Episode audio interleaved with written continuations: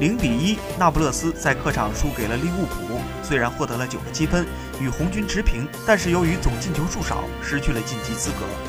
在前五轮小组赛，那不勒斯成绩高光，两胜三平保持不败，以九个积分位居榜首，两次战平巴黎，同时一次击败红军。此前，安切洛蒂信心十足，在上一轮他表示，如果在这种形势下都没能晋级淘汰赛的话，那我们真的就是白痴。而无情的现实拍打着安帅的脸。深陷死亡之组，六场比赛仅输一场，九个积分，最后时刻必进球被扑，那不勒斯可谓悲催。但最悲催的是，欧冠二零一三到一四赛季，那不勒斯小组获十二个积分也未能晋级。